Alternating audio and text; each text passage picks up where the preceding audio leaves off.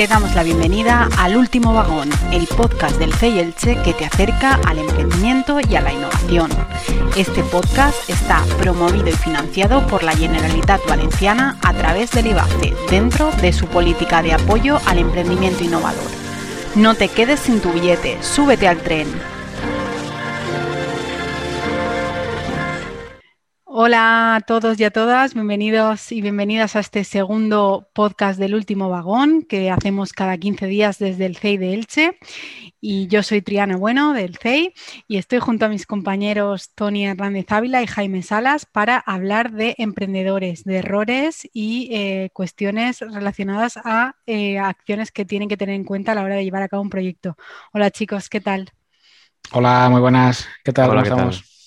Hola, pues ¿qué tal? Un placer.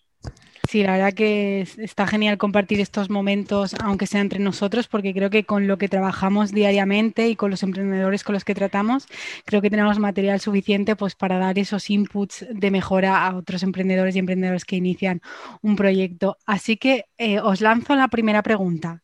¿El emprendedor nace o se hace? ¿Qué pensáis? Yo creo que emprendedor se nace porque es una actitud ante la vida, es una manera de pensar que no la da, que puede dar la experiencia en unos años, pero normalmente eh, es, es, una manera de pensar y una manera de ser ante la vida, con lo cual eso es difícil de, adquirir, digamos, con el tiempo, en mi, opinión. Bueno, yo al, al, final conocemos a muchos emprendedores ¿no? por, necesidad, ¿no? Eh, y sí que es verdad que, bueno, eh, hay un concepto muy, muy importante a tener en cuenta y es la actitud, ¿no? Entonces, cuando juntamos necesidad y actitud eh, dentro de un ámbito que un emprendedor conoce, con unas ciertas habilidades y demás, bueno, creo que un emprendedor se puede, se puede hacer bajo diferentes circunstancias y bueno, y en, yo creo que en, incluso aquí en España vemos, conocemos muchos casos ¿no? de emprendedores por, necesidad. Muy bien. Y, por ejemplo, ¿qué errores suelen cometer eh, los emprendedores cuando inician un proyecto que, que, a lo mejor no son conscientes, son cosas básicas, pero no son conscientes que cometen y no deberían cometer? Bueno, yo creo que básicamente que llevan una idea preconcebida de su producto, su servicio y no, parten de la necesidad realmente del usuario. Pero que al final esto es cultural. O sea, lo tenemos tan intrínseco en, nuestra cultura que se nos olvida siempre lo que es preguntar al usuario. No debemos llevar una idea, digamos, de nuestro producto, de nuestro servicio y eh, lo que debemos hacer es empezar por el usuario y detectar esas necesidades. Y a raíz de ahí, construir algo. Ese es, Sí, yo creo que en base a lo que ha dicho Jaime, es verdad que eh, nos falta esa cultura de explorador o de científico, ¿no? Que, nos hace, pues eso, eh, probar primero las cosas, es decir, eh, muchas, muchos emprendedores al final lo que tienen en los inicios de sus proyectos son ideas, ideas felices, eh, muchas de ellas muy heterogéneas, sin aterrizar y en base a lo que dice Jaime, el, centro y el, y el foco del emprendedor es realmente enamorarse, no tanto de su idea, sino enamorarse del, del problema que tiene el, al tipo de cliente o usuario al que se quiere dirigir. Entonces, bueno, errores la verdad es que nos encontramos con, muchos errores, incluso muchos de ellos los hemos cometido nosotros en etapas anteriores a la, hora de, crear proyectos, ¿no? Pero yo destacaría sobre todo el no enfocarse en el, usuario, no conocerlo eh, bien. Eh, luego otro de los errores que, también se cometen mucho es eh, enamorarse demasiado ¿no? de, la idea. Es decir, va un poco a, colación de esto, pero eh, enamorarse demasiado de la idea es, contraproducente ¿no? a la hora de emprender. Hmm. Sí, además nos hemos encontrado con gente, incluso nosotros también hemos pasado por ahí, que a pesar de que la idea eh, que estás intentando lanzar al mercado ves, te das cuenta de que no funciona, en el interior de ti mismo te sigues creyendo que debes seguir ahí empecinado en seguir y seguir con la idea hasta, hasta límites insospechados, ¿no? De pedir préstamos incluso para, para que la gente, para, para, poder seguir ahí aguantando y me van a comprar. Mañana me compran, seguro que me compran y luego no te compran, o sea, pero porque ya, ya has visto perfectamente que no funciona la idea, pero tú sigues empecinado ahí. Es, es, duro, pero, pero, pero sí pasa. Igual os pongo en un aprieto, ¿eh? no hace falta que me contestéis si, consideráis que no podéis contestarme, pero ¿me podríais poner, nos podríais poner un ejemplo de alguna vivencia que hayáis tenido y que se demuestre ese, error, ese enamoramiento de la idea que luego a veces no, llega a nada? Sí, bueno, de hecho, nosotros tenemos un caso claro. Eh, eh, de hecho, Jaime y yo. No, bueno, tenemos varios, pero uno de los, uno de los de los casos más claros es eh, incluso cuando trabajábamos juntos eh, en la consultoría, eh, tuvimos un proyecto de bueno, unos emprendedores que era el boom de las aplicaciones móviles. El, bueno, para el que no sepa, el mundo de las aplicaciones móviles como modelo de negocio en sí, la aplicación móvil, es uno de los modelos más complicados de, de, crear, ¿no? Porque al final eh, bueno, son, modelos que necesitan mucha inversión, mucha validación, y aunque son digitales y son altamente escalables, eh, por, lo digital y las técnicas de escalabilidad, que tienen, eh, son complicados sobre todo a, la hora de, validación. bueno, nosotros tuvimos un caso en concreto que eran unos emprendedores que sacaban una aplicación móvil especializada, era una red social especializada para el mundo del deporte. Eh, ellos eran deportistas y pensaban que habían eh, bueno, dado con, una solución que, ese sector necesitaba. Eh, bueno, en, todo el proceso de la creación y desarrollo e ideación de mockups, en ningún momento nos dejaron eh, opinar, ni darles consejo, ni hacer procesos de validación con el usuario, sino que ellos estaban totalmente cegados de que eso, sin hacer ningún tipo de prueba, ni haber preguntado al usuario ni nada, pensaban que totalmente eh, eso tenía validez, es decir, su proyecto tenía una viabilidad tanto económica como como de escalabilidad.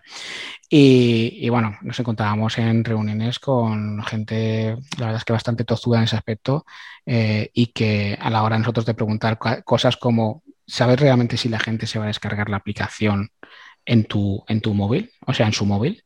Porque esto, ojo, ¿eh? o sea, el proceso de que en estos modelos de negocio alguien se descargue una aplicación móvil, eh, tienes que tener eh, una propuesta de valor muy, muy clara para que alguien haga eso.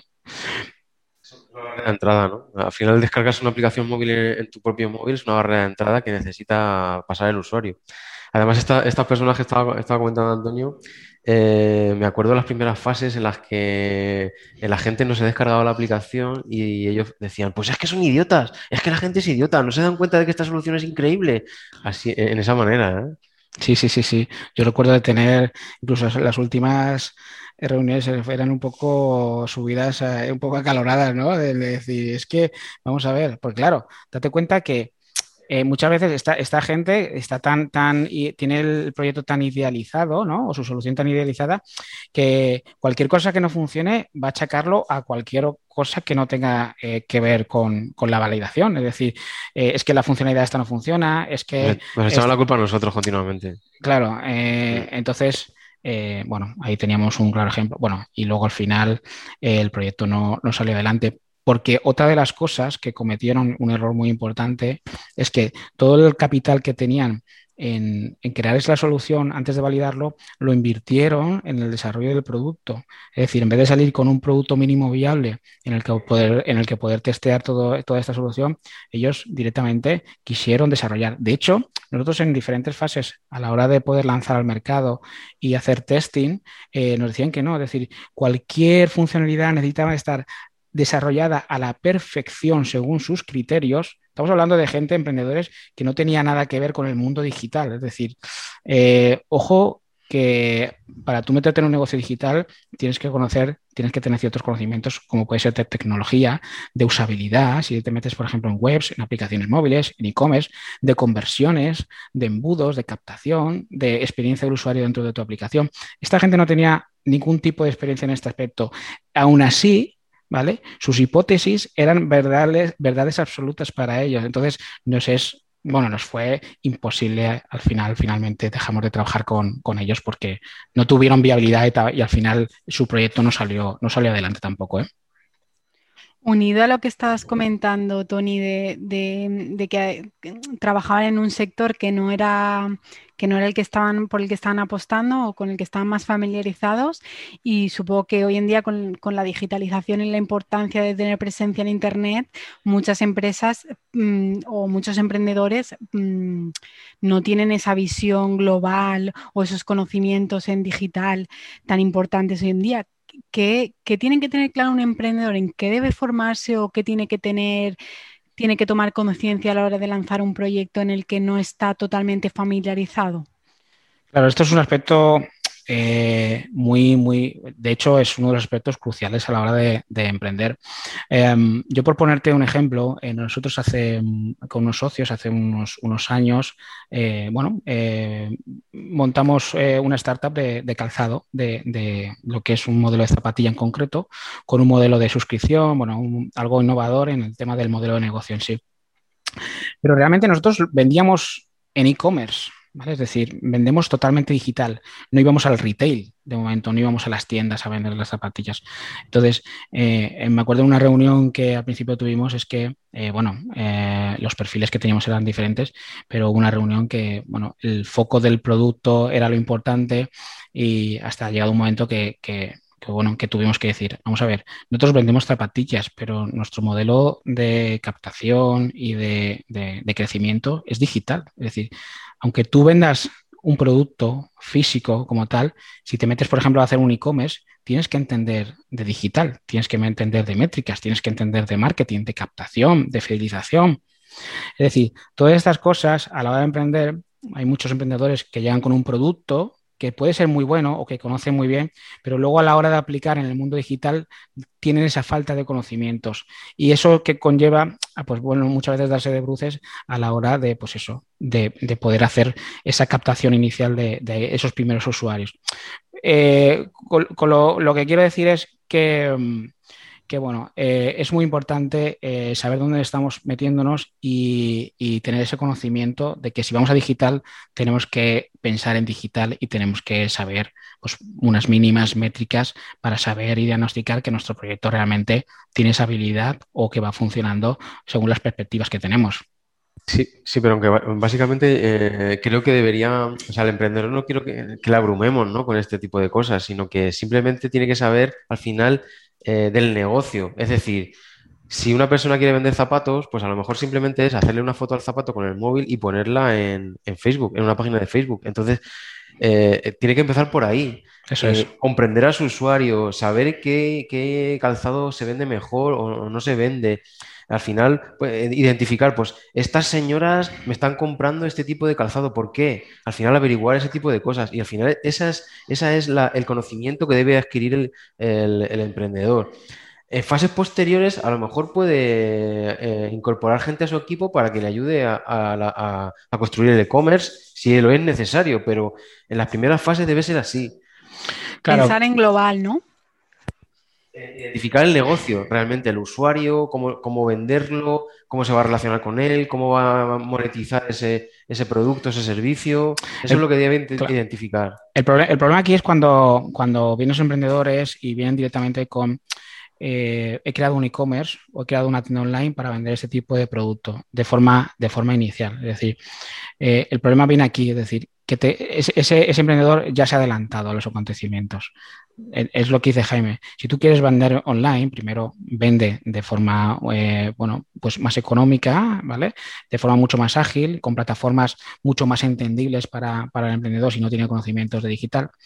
Y luego hay una cosa también que yo tengo y siempre digo, digo mucho y es que, si tu negocio va orientado al digital o quieres vender digitalmente, el core eh, de tu negocio es ese, es decir, el conocimiento lo, tienes que tener tú. Es decir, si tú incorporas a alguien a tu equipo, tiene que ser dentro del, equipo, es decir, el externalizar eh, este, este, tipo de, servicios eh, a corto puede ser válido, pero a la larga tú tienes que tener ese conocimiento digital dentro de tu negocio. Es súper, súper importante.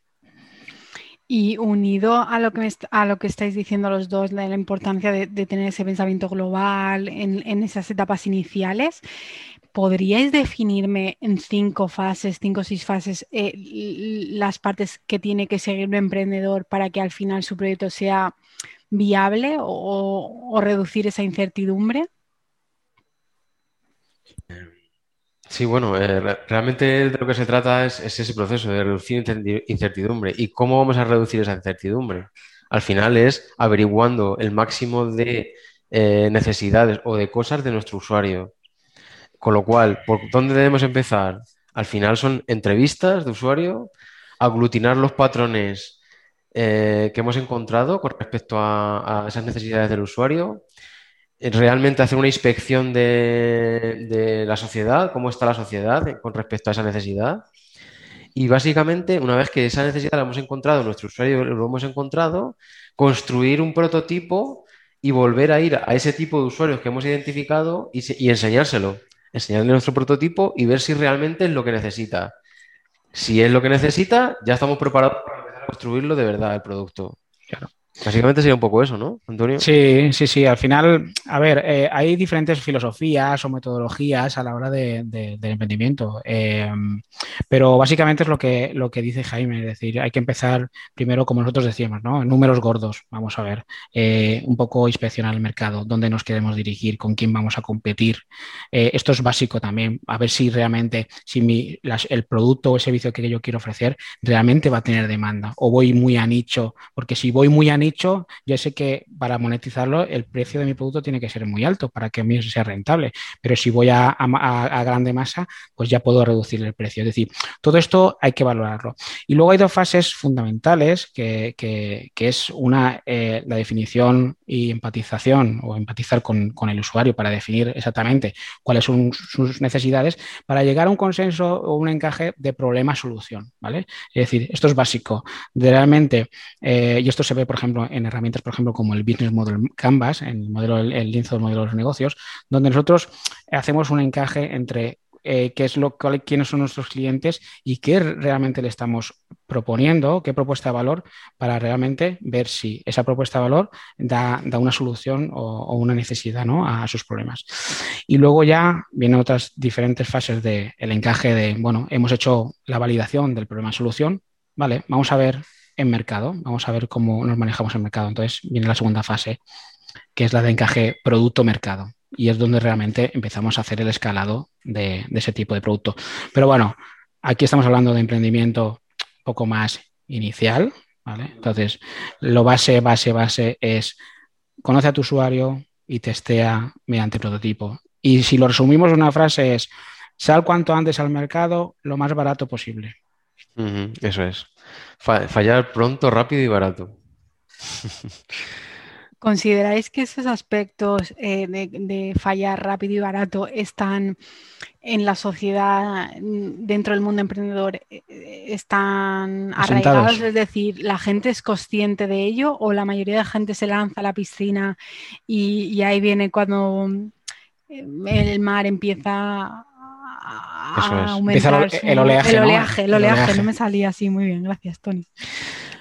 Realmente no, realmente yo creo que no está sentada. La cultura del fallo es, está penada, todavía sigue penada. De hecho, hasta incluso en las empresas eh, sucede que no se permite o no se promueve el intraemprendimiento por esa misma razón, porque el fallo está penado. Entonces, de hecho, no hay sistemas eh, que permitan poner ideas en práctica muy, de manera muy rápida y por tanto eh, al final se limitan siempre pues, a, escalar el modelo de negocio que tienen y no, hay, y no innovan en nuevas cosas porque no tienen sistemas que les permitan fallar de, manera rápida y barata dentro de la organización. Entonces, eh, incluso hasta en, los en sus trabajos diarios se les pena también, con lo cual no se les permite errar para aprender al final, si, tienes un error en tu trabajo, eh, normalmente tiene algún, problema, esa persona tiene algún problema y termina en la calle, ¿no? Entonces, eh, por eso, empezando por ahí, esa cultura es complicado porque, porque no está arraigada. Claro, date cuenta que venimos de una sociedad, y, luego el, tema de, la educación es muy importante. Venimos de una educación en la que aquel, en los años anteriores, cuando queríamos aprender, lo primero que nos decían es haz tu plan de negocio. ¿No? Entonces, partiendo de ahí, eh, la cultura que tenemos es, un poco esa. Yo creo que las cosas están cambiando de todas formas porque la globalización, internalización, y otro tipo de metodologías, eh, pues muchas eh, copiadas o traídas a Europa, pues metodologías que se utilizan, por ejemplo, en Silicon Valley, de las grandes startups y demás. pero empezando por ahí, por, por ese modelo de haz tu plan de negocio, Cosa que, bueno, eh, si al final nos ponemos a pensar no tiene ningún sentido porque un plan de negocio de alguien que no ha emprendido nunca ningún proyecto no tiene sentido. Simplemente es mirar hacia el horizonte y sobre el papel, que lo aguanta todo, poner aquellos datos que a ti te crees que son convenientes. Y efectivamente, la mayoría de esos datos eh, son lo más eh, optimistas posibles, ¿no? Porque al final los hace quien los hace, ¿no? Entonces, ese es un problema. Es decir, realmente eh, la cultura que tenemos que llevar es, esa, la, la, del, fallo. Y, bueno, y sin complejos eh, y, sabiendo que, el, aprendizaje tiene que ser, tiene que ser continuo. Y oye, eh, a veces nuestro ego, ¿no? cuando nos dicen pues esto no me sirve de nada, pues nos, nos, puede hacer algo de daño, pero tenemos que saber como emprendedores convivir con ello y saber realmente que ese es la próxima iteración para que tu producto o tu servicio realmente tenga sentido para que lo pueda utilizar tu, cliente, ¿no? Algo, algo importante es saber escuchar. Qué cosa más, más sencilla e importante, ¿eh? Es saber escuchar. Y al final es que es, eh, es, lo es todo. Realmente es saber escuchar y entender al usuario, entender a la persona con la que estás hablando, porque realmente no es una entrevista de preguntar y, escribir, ¿no? Sino simplemente es una conversación en la que tú vas, lo que vas a hacer es entender a esa persona. Es, es un hombro en, el que va a llorar esa persona, ¿no? Y te va a contar sus problemas. Y eso es lo que debemos intentar comprender que, que debemos hacer, ¿no? En, tener ponerle un hombro para que llore y, nos cuente sus problemas. Y de ahí es donde vamos a sacar las ideas. De hecho, de hecho lo, que es la, iteración viene, viene, se saca muchas veces de las conversaciones que tenemos con, los usuarios. Es decir, eh, ¿no? Dicen, ningún modelo de negocio eh, sobrevive al primer impacto con el mercado. Y es verdad, es decir, lo que tenemos idealizado cuando hablamos con los usuarios vemos que realmente no tienen ese problema que nosotros al que le estamos enfocando. Y a través de esas conversaciones, oye, se nos abre un amplio abanico de posibilidades que realmente es donde ya podemos sacar esos patrones donde debemos decidir, oye, pues aquí es donde ponemos el foco, en este problema es donde tenemos que eh, poner el tiro para, para poder buscar la solución, ¿no? Al final yo creo que es como comentabais que es un cambio cultural, es no ver más allá de nuestro ombligo como emprendedores o que enamorarnos de esa idea nuestra personal y dar el salto a ver qué es lo que necesitan y cómo yo como persona, como profesional puedo ayudarles. Y también pues eso, entender y ser conscientes de que el fallo forma parte del proceso y que muchas veces ese fallo va a ser el que luego nos acerque un poco más hacia el objetivo final. Mm. Es verdad que muchas veces eh, eh, eh tenemos esa, esas, esas, ganas de, ¿no? de, salir cuanto antes de, de, tal, pero, joder, porque, oye, al final es un trabajo algo tedioso, ¿no? El, el, inicio del el usuario, comprenderlo y demás, que a, la gente, pues muchas, veces no, no, le suele gustar mucho, ¿no? Es decir, directamente tenemos la idea del, del, siglo, ¿no? Nos pensamos que no se la contamos a nadie, y eso es otro error, no se la contamos a nadie porque si no me la, me la van a copiar. Y, y tiramos con eso y ya empezamos a, idealizar y a, idear sin, sin, antes, sin antes ver los, ese proceso anterior que es eh, puede ser arduo, pero que es, necesario al final para, que tu proyecto tenga éxito. Al final hay que pensar que el conocimiento, aquí es el, conocimiento validado, es la herramienta más potente que puedes tener a la hora de, emprender. Sí, y hablando de herramientas, ¿qué herramientas o habilidades consideráis que ha de tener un emprendedor para, para alcanzar el objetivo?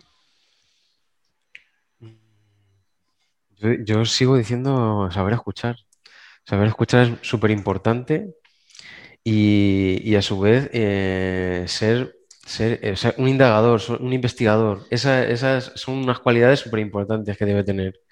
más que eh, habilidades informáticas habilidades técnicas o saber construir un e-commerce, más que eso, creo que es muy importante son esas habilidades. No sé si alguna más. Sí, bueno, en cuestión de habilidades y, bueno, sobre todo la constancia, el foco, el foco es súper importante, el eh, el enamorarse del problema del, usuario, de tu cliente y enfocarse solamente en eso, es decir, cómo llegar lo antes posible a dar esa solución, yo creo que es súper importante sin meterte ya lo que dice Jaime en, un principio en herramientas y demás. Em, y luego en base también, bueno, también importante, si, si nos basamos en herramientas como tal, en temas de validación, para mí la principal eh, herramienta que te da una visibilidad, un simple vistazo de forma, de forma rápida es el Business Model Canvas. Es decir, que en nueve bloques tú puedas mostrar eh, tus hipótesis en cada uno de los bloques para ir validándolas, a mí me parece una de las herramientas mm, mejor planteadas que existen eh, a la hora de, empezar, empezar un proyecto. ¿eh? Además, creo que es una forma de, sintetizar y tener la capacidad de sintetizar todo tu proyecto en un lienzo. Lo cual, yo creo que si eres capaz de eso, tu proyecto mm, tiene más posibilidades de, arrancar, porque a veces tenemos una idea como muy abstracta que es imposible plasmarla, lo cual mm. yo creo que hay más complicación a la hora de, alcanzar eh, ese objetivo. Claro, y, el dinamismo que, tiene, que tienen las herramientas, bueno, todas las herramientas al final de... Eh, Todos los Canvas en general. Claro, todo eh, Canvas o herramientas de, Design Thinking, herramientas eh, al final centradas en usuario de forma visual, yo creo que son fundamentales porque te dan ese dinamismo para poder ir, pues eso, lo que hemos hablado antes, ¿no? Ir iterando y dar con, con bueno, con esa mejor solución, ¿no? Muy bien. Y a ver si sabéis recomendarme cada uno un libro que pueda ser muy interesante para un emprendedor, una persona que está eh, empezando a, iniciar un proyecto. Bueno, eh, yo eh, recomiendo dos. Te voy a recomendar dos. No puede ser uno o dos, vale. También dos, vale. Dos, los que van, los que van Es verdad, es difícil también. Pero sobre todo, eh, uno de basado también en lo que hemos hablado del, Business Model Canvas, el modelos de negocio de Alexander Osterwalder, eh, para mí es fundamental para entender realmente modelos de negocio y bueno, te da una visión muy clara de, cómo de cómo grandes compañías y grandes startups eh, bueno, han, han, puesto foco de, forma muy sencilla en, en, sus modelos de negocio ¿no? y de forma muy ágil. Y en segundo lugar, bueno, el libro de mesa que tiene que estar, yo creo que en todo emprendedor. Bueno, te voy a dejar a ti para que lo, que, te lo, que te lo voy a dejar a ti para que lo digas. Pero para mí el de manual, de, manual del emprendedor de Steve Blank y Bob Dorf. Eso es, ese es mm. fundamental. Sí, porque es un libro de referencia eh, en, el que explica los cuatro pasos hacia la, epifanía, ¿no? Steve Black es el, padre del Lean Startup, entonces tiene que estar, ese sí o sí. Eh, lo puedes acompañar también de, de 0 a 1. Es un libro que, de Peter Seal que me gustó mucho y, y habla sobre modelos de negocio eh, en el que tú puedes salir y competir, ¿no? que, al final es de 1 a n, al final compites en, el modelo de negocio con respecto a gas, a, bajar precios, etcétera, etcétera, eh, estás, te, metes dentro de un océano rojo, o de 0 a 1, que es, que es lo que ha hecho, por ejemplo, Google, ¿no? que en el que tú tienes un modelo que no tienes competencia ninguna. Entonces, hay que ver en qué, qué, cosas puedes llegar a hacer para meterte en ese, en ese modelo, ¿no? Eh, que, realmente es una EXO, una EXO que ya veremos en otro, en otro, en otros podcasts. Eh, de, qué, de qué se trata de una EXO, una, una organización exponencial. Bueno, y vamos ya con la última pregunta de este podcast que os quería decir y es que me deis un consejo, que nos deis un consejo a esos emprendedores, a esas personas que están pensando en iniciar un proyecto. ¿Qué, le diríais? Jaime, si quieres empieza tú. Eh, pues eh, que se prepare para escuchar cosas que no, que no va a querer escuchar. Es decir, eh, nosotros vamos con nuestra idea preconcebida y cuando hablemos con el, con el usuario, con, la persona a la que nos dirigimos, nos va a contar cosas que no nos van a gustar demasiado, ¿no? Entonces eso tenemos que tener que tenerlo presente y además eh, no, digamos, eh, aceptarlo bien, aceptar ese feedback y rápidamente iterar y construir otra cosa nueva o, pensar en otra cosa nueva que pueda necesitar esa persona. Entonces, eso es lo que realmente nos va a llevar al éxito, ¿no? El éxito y, otra, y otra sería la de eh, no te rindas. Entonces, yo creo que con esas dos cosas seguro que llegas a, algún, algún producto o un servicio que funcione. Genial, Jaime. ¿Y tú, Tony, qué nos dices? Pues yo la verdad es que recomendaría el, tener la cartera bien amarrada en el, bolsillo. Es decir, eh, no liarse mucho la manta a la cabeza. Empezar desde lo más sencillo eh, a, lo, ir progresando, ¿no? Entonces, en ese sentido, eh, bueno, yo veo mucha gente que incluso que se queda en el paro, capitaliza todo el paro, lo mete en un principio en sus proyectos. Eh, hay que intentar validar las cosas lo más barato posible. Porque hay una cosa que, es verdad que ya hay que poner un poco luces largas a la hora de emprender, en el sentido de que una vez que valides eh, tu proyecto y tu idea, piensa que vas a necesitar dinero para que la vea la gente. Y eso se traduce en publicidad y en marketing. Entonces, eh, valida lo más pronto posible tu idea y lo más barato posible y ahorra o deja ese dinero para la fase esa de crecimiento que realmente la vas a necesitar. No hay más cosa que, me produzca más, más pena de eh, eh, el encontrar productos o servicios, eh, bueno, en este caso productos que son muy buenos en, guardados en trasteros porque no ha habido la viabilidad económica para poder mostrarlos a, sus clientes, ¿no? Por falta de, dinero, ¿no? de inversión. Muy bien, gracias chicos. No sé si, os ha quedado algo en el tintero que, os gustaría reflejar y que quedara plasmado en este podcast. Más o menos que bueno, la, verdad es que eh, esto Podríamos estar hablando horas y horas. Da, para mucho la, conversación.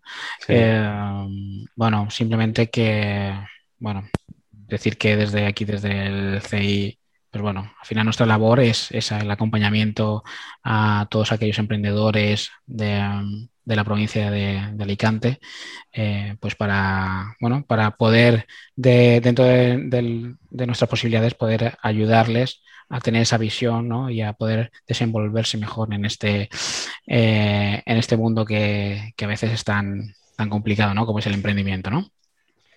Yo diría eh, Lean Startup, estudiar Lean Startup. Importante. Muy bien, pues bueno, sí, como estaban diciendo mis compañeros, el emprendimiento, la innovación, el crecimiento del tejido empresarial y personal y profesional del entorno es infinito, aunque parezca que no y esta conversación puede ser muy larga, pero vamos a cortar aquí con la intención de, seguir retomando estas conversaciones de vez en cuando para, ofreceros valor a través de, estos podcasts. Así que gracias chicos y a todos los que nos escucháis, eh, os esperamos en los siguientes podcasts. Saludos. Un placer, gracias. Chao.